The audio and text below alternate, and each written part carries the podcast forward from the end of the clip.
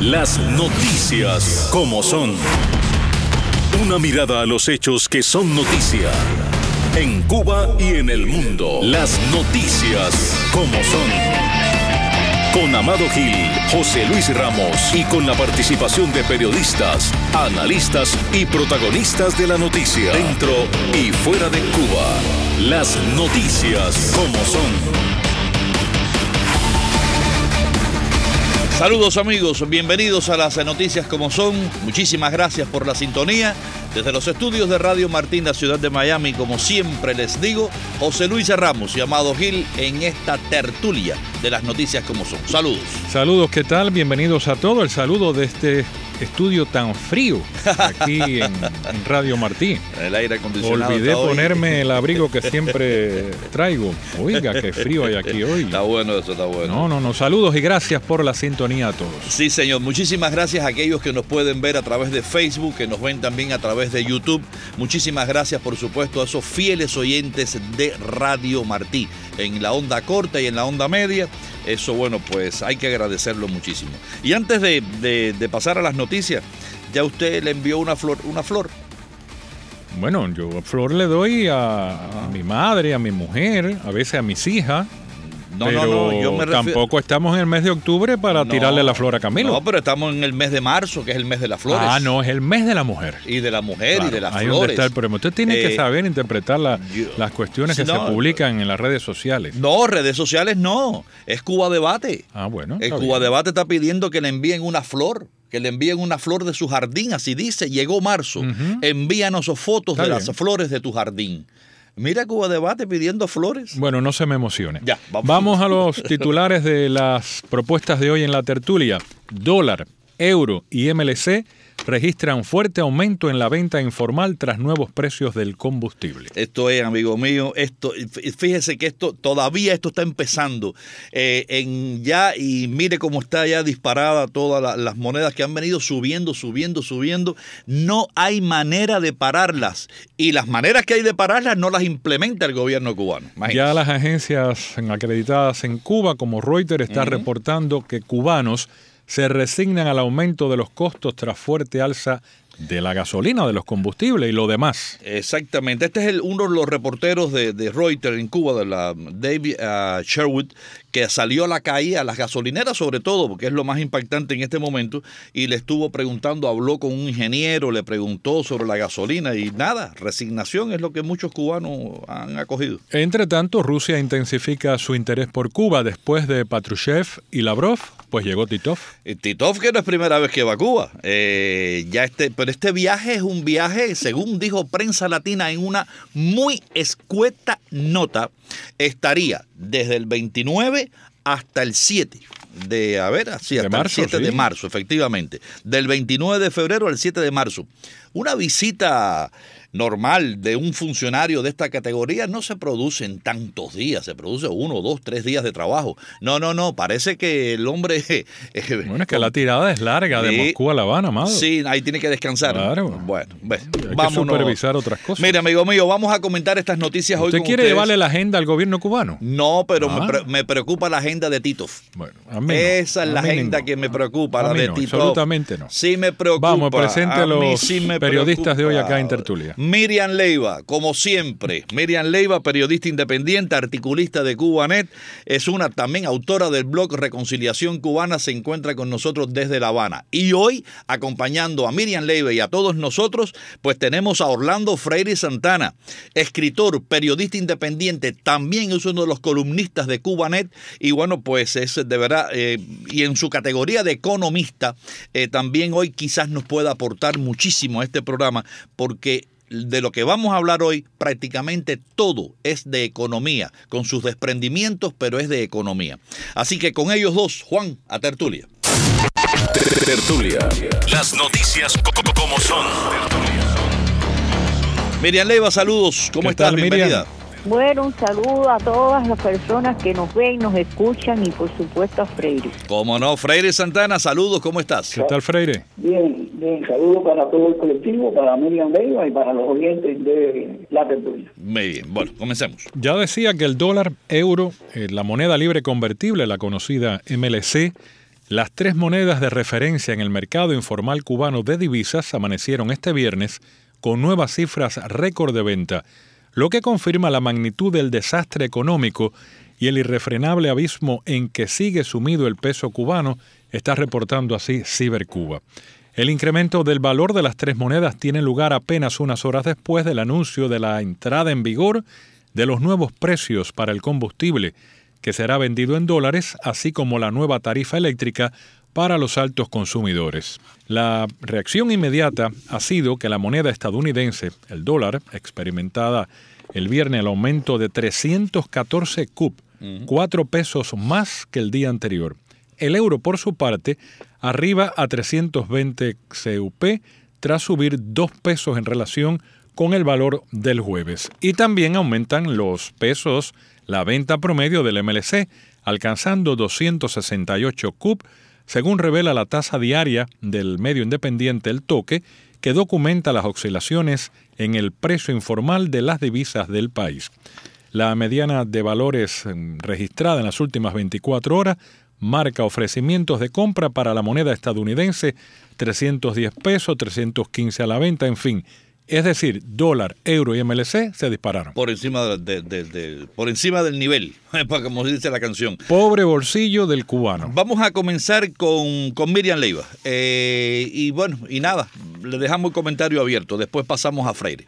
Bueno, pues lo que hay es que pensar que el cambio oficial de una persona que vaya a una cadeca es de 120 eh, pesos cubanos por un dólar, por ejemplo. y, y bueno, eh, lo que estamos viendo es que dentro de poco ya está triplicado, ¿no?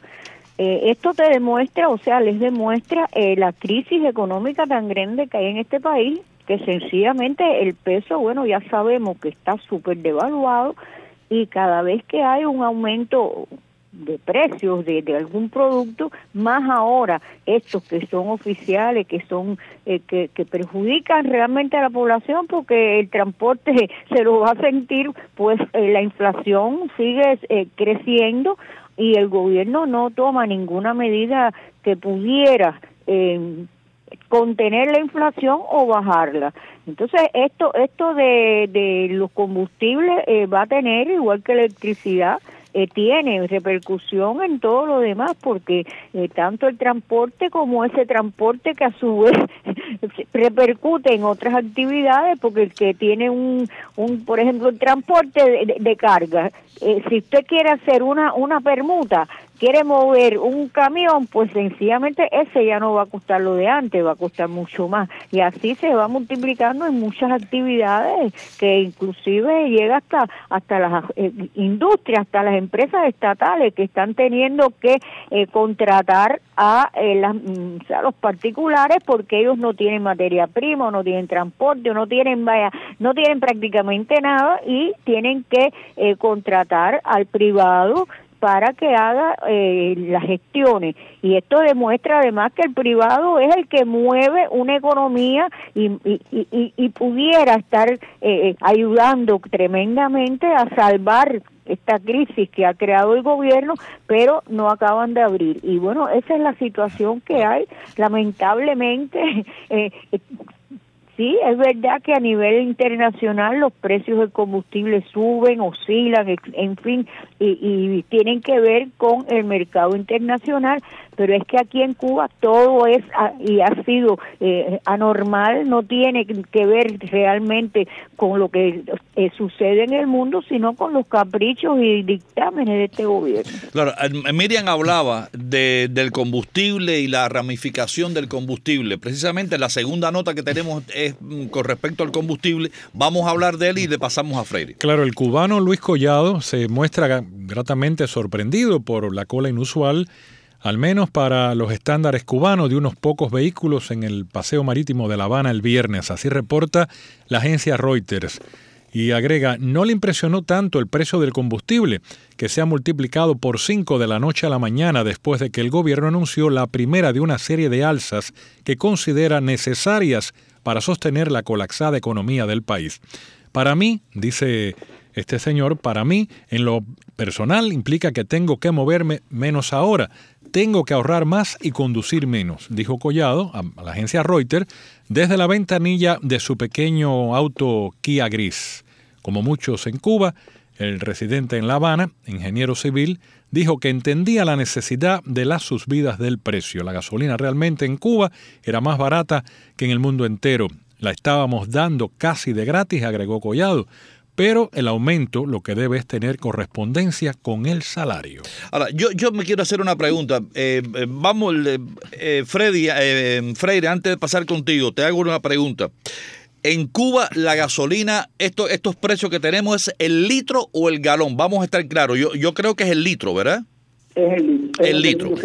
Entonces, si usted me dice a mí que el litro está, vamos a poner la gasolina especial a 1.65, que el litro hay que multiplicarlo por 4 1.65 por 4 es mucho más de 5 dólares el galón. No tengo aquí la calculadora. Es de más de 5 dólares el galón. Usted me va a decir a mí que la gasolina cubana está barata. Está barata en el mundo. Cuando en Estados Unidos la gente está protestando porque la gasolina en este momento, la especial, está como a 3 40, 3.50, algo así, dólares. el galón, el galón a 3.40, 3.50 la gasolina especial. ¿Cuál es el salario mínimo en Estados Unidos? Yo creo que ya sobrepasa los 10 dólares la hora. Estamos hablando de 400 dólares mensuales. 4 por 4 16, 1.600 dólares al mes. Y, y, tienen una gasolina especial al a, a, 3 dólares con 50 centavos promedio.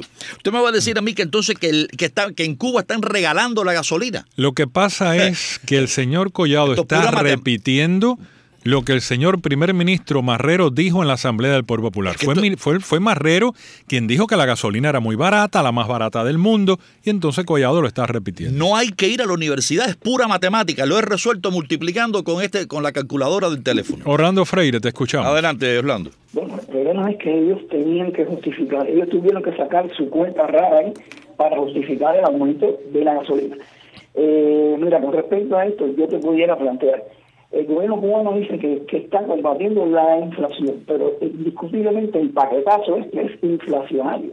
Es más inflacionario a mi modo, a modo de la tarifa eléctrica que la gasolina, porque según dicen ellos, vamos a ver si, se, si, si es verdad, según dicen ellos, se van a mantener los precios de la gasolina para los boteros, para los precios que, que estaban hasta, hasta ahora, para que los boteros no aumenten la tarifa a los pasajeros dicen ellos, eso, eso es lo que dice la nota de Granma. Vamos a ver si se cumple.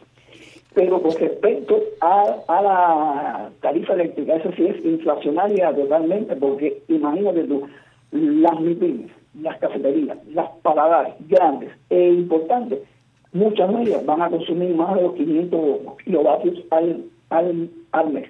Entonces, si, si ellos tienen que pagar más por la tarifa eléctrica, quiere decir que van a aumentar sus costos si aumentan sus costos, le van aumentando precios a los productos que ellos ofertan. Y eh, dado el desabastecimiento que hay en el sistema estatal, los consumidores tienen que ir a las MIPIMES, a las paladares y eso, entonces van a tener que pagar un precio superior.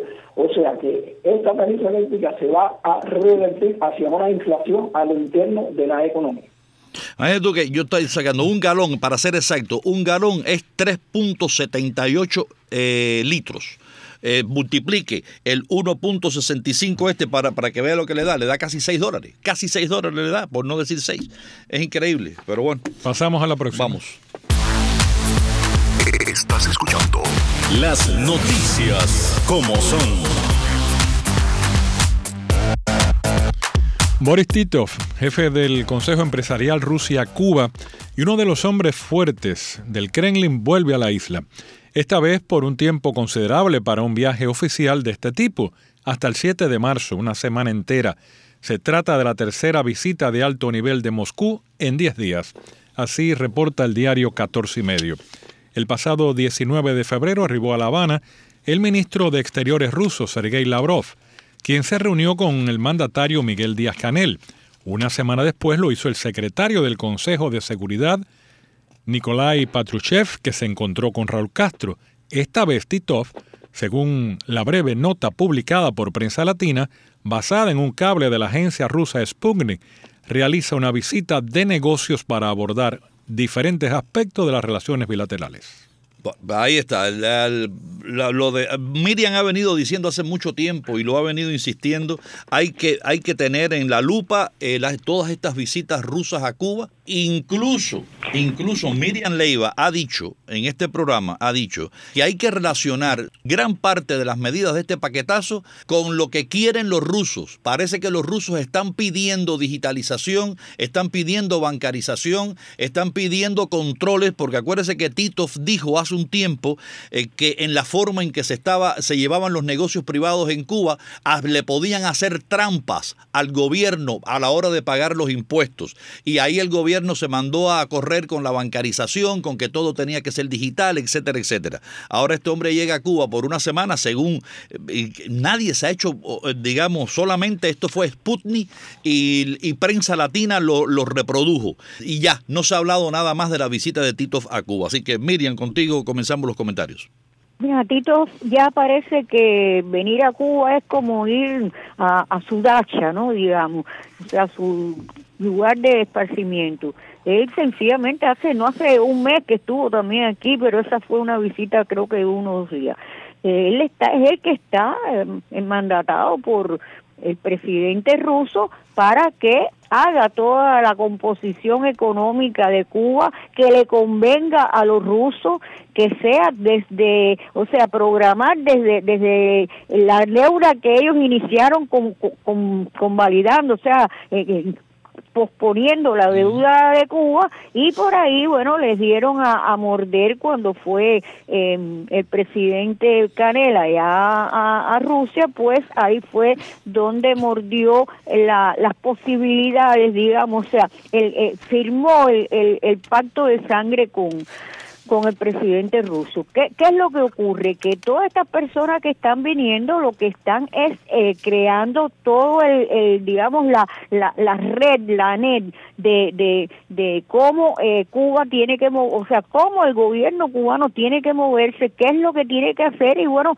creo que nunca Cuba ha tenido tanto eh, mandato de un país aquí que ha perdido tanto la soberanía como en esta época. Creo que esto es muy superior, pero muy superior a las relaciones que tenía Cuba con, eh, o sea, el gobierno cubano con la Unión Soviética y por supuesto los países socialistas. Esto es algo que, que es realmente, eh, bueno, Tito dijo públicamente que tenían que cambiar la legislación cubana para que las empresas rusas pudieran eh, trabajar y sencillamente se salieron corriendo y todos esos esquemas que ellos ponen y planificaciones y, y dicen que ahora hay que hacer tal ley y más cual y quitan la que tenían prevista y ponen otra, sencillamente eso es para acomodar todos los intereses de los rusos aquí en Cuba. Y si quizás algo se detuvo, digamos, la tienda que iba a empezar a vender productos rusos en La Habana y, algo que posiblemente están, es porque lo están adecuando todos los intereses de ellos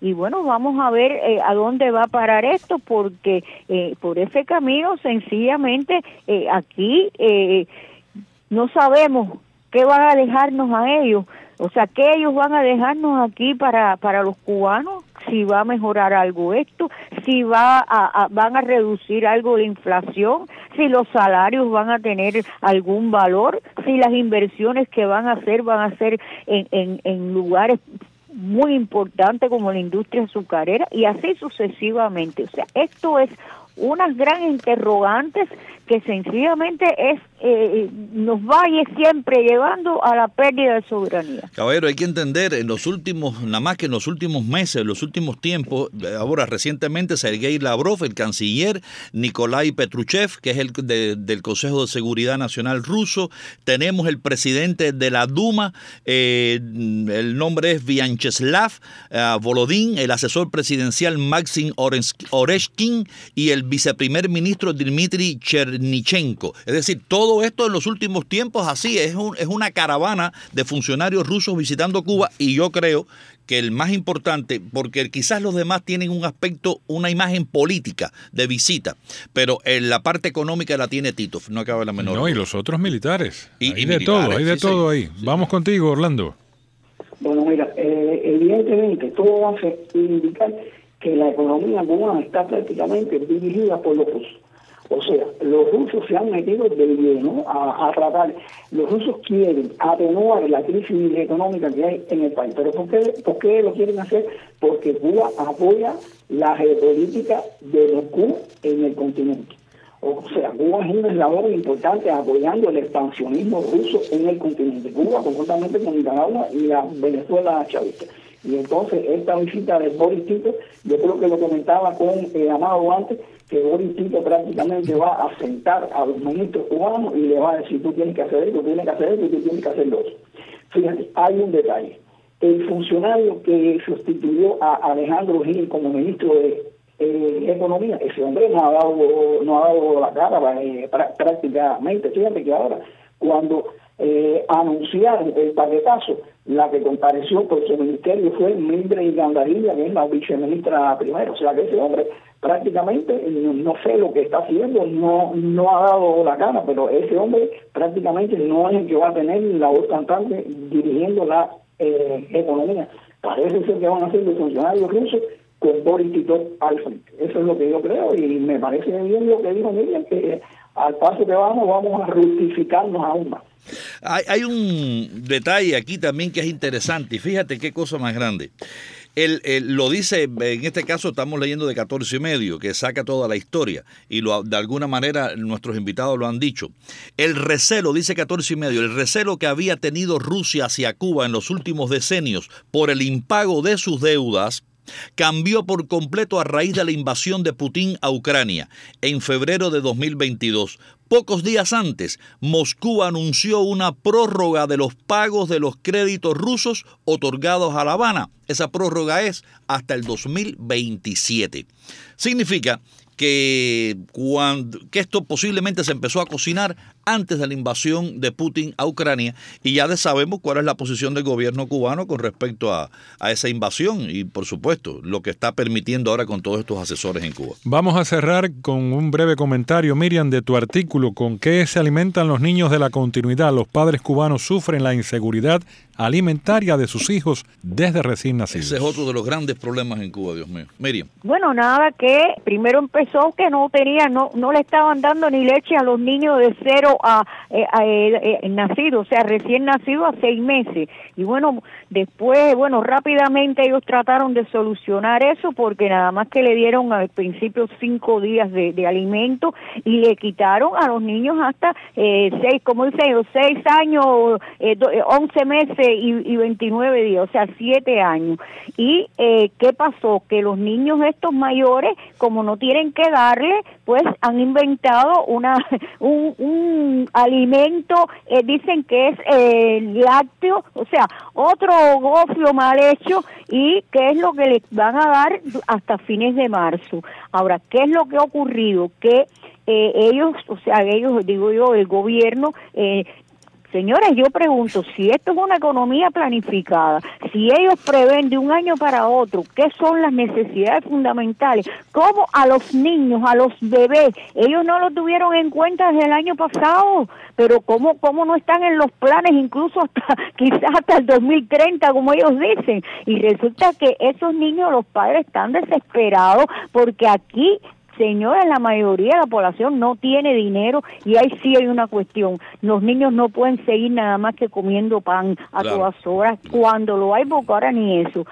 Ah, inclusive, bueno, después que yo hice el artículo que se ha publicado, aunque yo digo ahí que, que le piden a, los, a los organismos internacionales y a otras instancias que, que envíen donaciones, bueno, ahora se ha sabido que el gobierno eh, envió una carta, eso incluso lo dan como inédito, al Programa Mundial de Alimentos pidiéndole envío urgente de leche para estos niños, para los bebés, y bueno, quizás se salven los más grandecitos. Claro que sí. O sea, que la situación continúa muy, muy grave. Nos quedan 15 segundos para cerrar, eh, eh, Orlando, tu comentario sobre la alimentación en Cuba. Bueno, la alimentación en Cuba terrible Imagínate, la leche eh, prácticamente no hay. El otro día leí una información de Pinar del Río que plantea que Pinar del Río garantiza el pan para los niños menores de 14 años. Imagínate tú. por Dios, o sea, ni no hay leche, no hay pan, y todo está terrible. Crítico, crítico total. Mi comentario es resumiendo una debacle. Increíblemente, señor. Con ese comentario de Orlando Freire Santana y también con el de Miriam Leiva cerramos la tertulia. Gracias.